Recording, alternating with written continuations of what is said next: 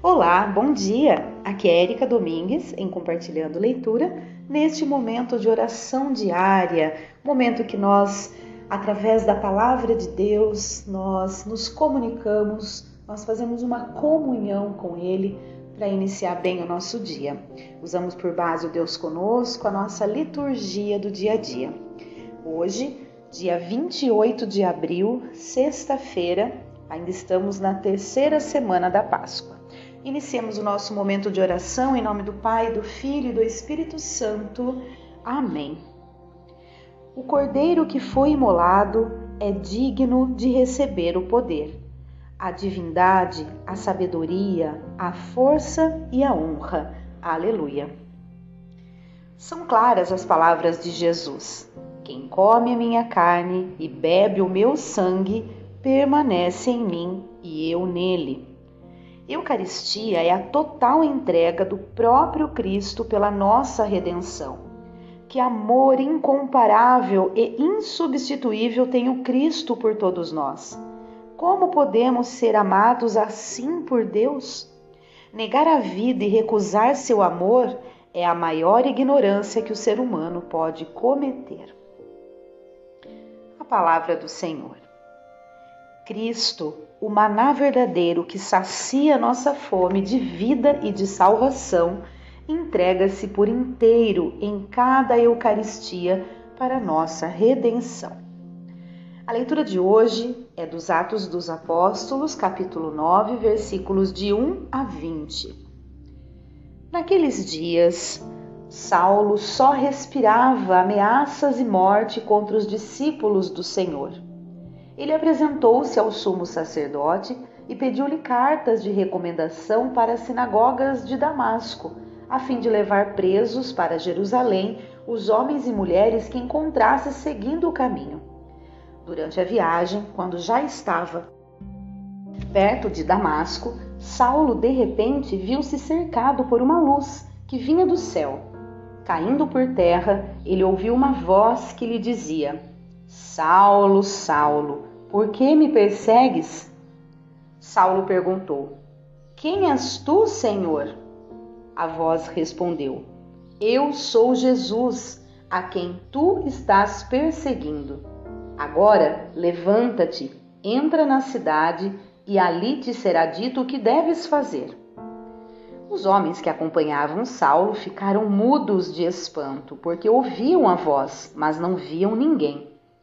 Saulo levantou-se do chão e abriu os olhos, mas não conseguia ver nada.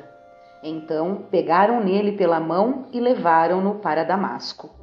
Saulo ficou três dias sem poder ver, e não comeu e nem bebeu. Em Damasco havia um discípulo chamado Ananias. O Senhor o chamou numa visão. Ananias, e Ananias respondeu: Aqui estou, Senhor. O Senhor lhe disse: Levanta-te, vai à rua que se chama Direita e procura, na casa de Judas, por um homem de Tarso chamado Saulo. Ele está rezando. E numa visão, Saulo contemplou um homem chamado Ananias entrando e impondo-lhe as mãos para que recuperasse a vista. Ananias respondeu: Senhor, já ouvi muitos falarem desse homem e do mal que fez aos teus fiéis que estão em Jerusalém. E aqui em Damasco ele tem plenos poderes, recebidos dos sumos sacerdotes para prender todos os que invocam o teu nome. Mas o Senhor disse a Ananias: Vai, porque esse homem é um instrumento que escolhi para anunciar o meu nome aos pagãos, aos reis e ao povo de Israel. E vou mostrar-lhe quanto ele deve sofrer por minha causa. Então Ananias saiu, entrou na casa e impôs as mãos sobre Saulo, dizendo: Saulo, meu irmão, o Senhor Jesus, que te apareceu quando vinhas no caminho, ele me mandou aqui para que tu recuperes a vista e fiques cheio do Espírito Santo. Imediatamente caíram dos olhos de Saulo como que escamas e ele recuperou a vista. Em seguida, Saulo levantou-se e foi batizado. Tendo tomado alimento, sentiu-se reconfortado. Saulo passou alguns dias com os discípulos de Damasco e logo começou a pregar nas sinagogas, afirmando que Jesus é o Filho de Deus. Palavra do Senhor, graças a Deus.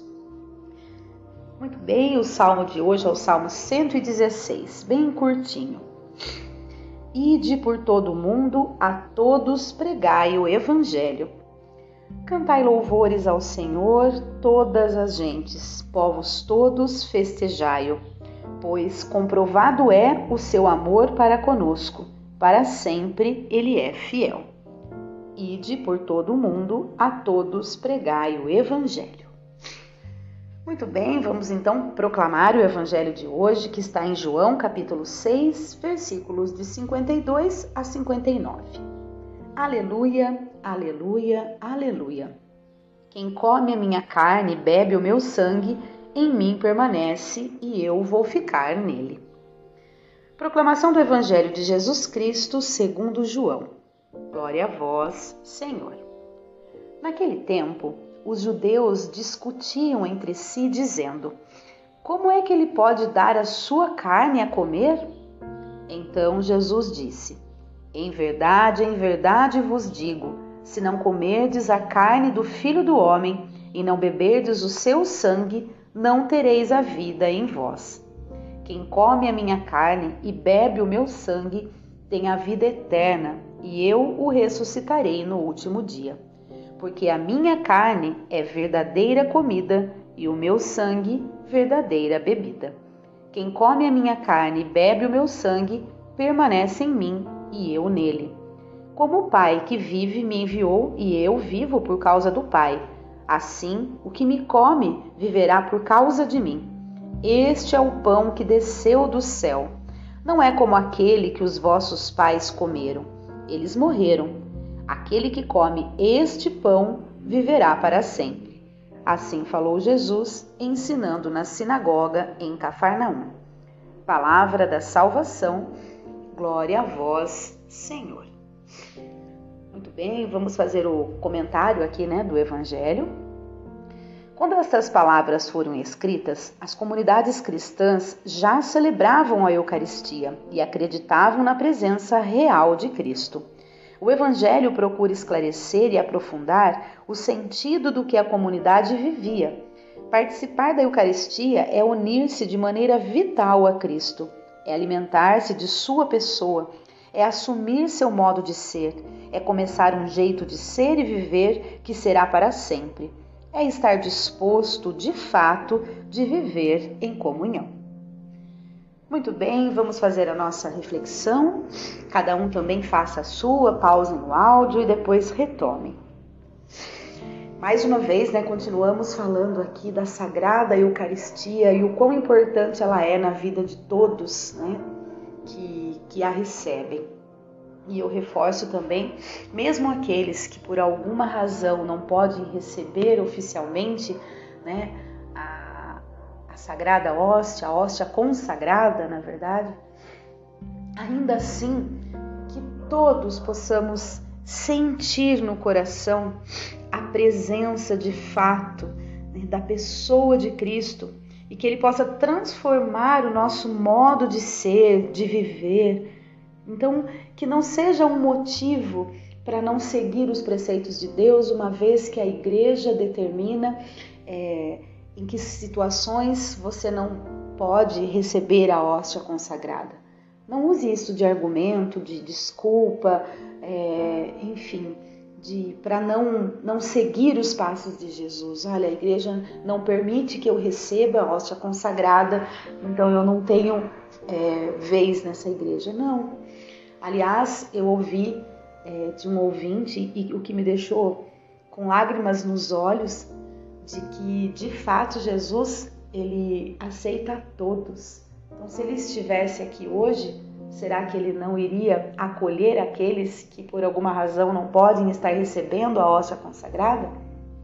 Certamente que ele acolheria a todos. Então que essa certeza paire em nosso coração e a gente possa de fato estar na presença de Deus, na presença de Cristo através da maneira de ser, da maneira de assim como ele nos ensinou aqui, como homem, como devemos agir, que a gente possa trazer isso no coração, independente de estarmos recebendo a hóstia consagrada ou não, mas que a gente possa realmente fazer esta comunhão verdadeira com Cristo pelas ações, atitudes, pensamentos, para que a gente tenha realmente uma vida pautada nos ensinamentos dele. Esse, esse é o ponto mais importante. E que a gente faça a nossa parte dentro das nossas possibilidades, sempre. Também tem muita gente que às vezes fala, ah, mas eu não tenho condições de fazer isso, eu não tenho condições de fazer aquilo, por N motivos. Mas faça aquilo que você pode, dê o seu melhor, faça o seu máximo dentro das suas possibilidades. E quando você tiver melhores possibilidades, faça melhor ainda. Já dizia, né, o Mário Sérgio Cortella. Então, que a gente realmente é, sempre faça, a, a gente faça o nosso melhor, que a gente transforme o nosso dia no melhor que a gente pode. Não é sempre que a gente está disposto, não é sempre que a gente está é, feliz, né? Não é sempre que a gente está contente, porque felicidade e alegria, né? Contentamento tem uma certa diferença. Né? Não é sempre que a gente está com uma boa saúde, não é sempre que a gente está em paz com os nossos pensamentos. Muitas vezes a gente é totalmente envolvido com pensamentos ruins, sentimentos ruins, que é normal do ser humano, mas que isso não seja motivo para a gente simplesmente virar as costas para os ensinamentos de Jesus. Né? Jesus ele nos ensinou na prática, ele veio viveu uma vida, 33 anos aqui, né? se é que isso pode ser considerado verídico, porque na verdade é são todas questões de interpretação, mas para que a gente compreenda, a gente precisa né, de informações, de números, de o que quer que seja, de relatos, mas independentes do tempo, até porque o tempo de Deus é completamente diferente do nosso tempo, né? Mas o tempo que ele esteve aqui, é, ele nos ensinou na prática o que devemos fazer e é simples: amar, praticar o amor, viver o amor. Então, o, o, a máxima maior da nossa vida tem que ser pautada no amor. Amor por tudo que a gente faz, amor por quem a gente tem na nossa vida, amor pelas oportunidades que a gente tem, amor por, por tudo que a gente tem. E aí isso vai se transformando naquela gratidão plena de acordar pela manhã e agradecer o fato de acordar, de ter uma cama onde dormiu, de ter um teto sobre a sua cabeça, de ter um propósito, né, um trabalho para fazer, mesmo para quem não trabalha, algo tem que existe, sempre tem algo que a gente possa fazer para o mundo, né? A gente não está aqui à toa, a gente não está aqui para é, passar a nossa vida. É, todo mundo tem um propósito, todo mundo tem uma missão. Né? Nós nós recebemos de Deus o dom da vida e nós recebemos cada um de nós um dom e um talento distinto para que todos juntos possamos ser uma comunidade, uma humanidade perfeita Imagina se todos tivessem os mesmos dons e talentos. Não daria certo. Deus é perfeito. Então cada um tem um dom e um talento. Um tem o dom da fala, o outro tem o dom da escrita, o outro tem o dom do silêncio, né? Outros têm o dom de. Isso eu tô falando, nossa, mas um, um, uma centésima fagulha de explicação em relação à, à diversidade de dons e talentos que nós temos no mundo, né? Então, o que seria de nós se não tivéssemos aquela pessoa que recolhe o nosso lixo? O que seria de nós se não tivéssemos o médico que está lá para nos atender? Entende a diferença e ao mesmo tempo a real e, e única importância de todos? Cada um tem a sua importância, independente de ser um gari ou um médico. Cada um tem a sua parcela de contribuição com o mundo. Independente de ser uma alta executiva ou uma dona de casa. Né? Então, assim, que a gente comece a olhar a nossa vida com este olhar, de, esse olhar um pouco mais amplo, de que não somos sozinhos no mundo, de que Deus não nos criou para sermos sozinhos, né? Deus nos criou para vivermos em, juntos palavra humanidade já explica isso. Né? Então, cada um tem o seu propósito de vida, cada um tem o seu dom, o seu talento, que colocando a serviço forma-se um todo. Aí sim a gente entende isso como uma totalidade, que a gente tenha isso em mente. e que muitas vezes a gente se deparar com uma pessoa que, ao nosso ver, é, é muito. É, nos traz muitos problemas, talvez nós precisamos daquilo para compreender coisas que sem aquela situação a gente não compreenderia. Né? Eu entendo que realmente tudo tem um propósito, tudo tem um porquê de existir, né? tudo tudo. Então eu entendo que a gente realmente deva fazer sempre o nosso melhor nas condições que a gente tem e pensar nisso como uma união de forças de todos para vivermos de fato com, né, com uma humanidade perfeita e completa que Deus criou. Muito bem, vamos aqui às nossas preces.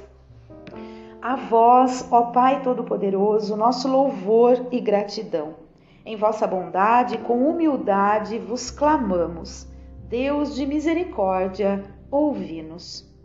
Ajudai vossa igreja a anunciar com fervor a verdade de Cristo, para que todos os homens e mulheres encontrem nele a vida, a paz e a salvação. Inspirai nossas atitudes cristãs e firmai nossas decisões conforme a verdade de vosso reino.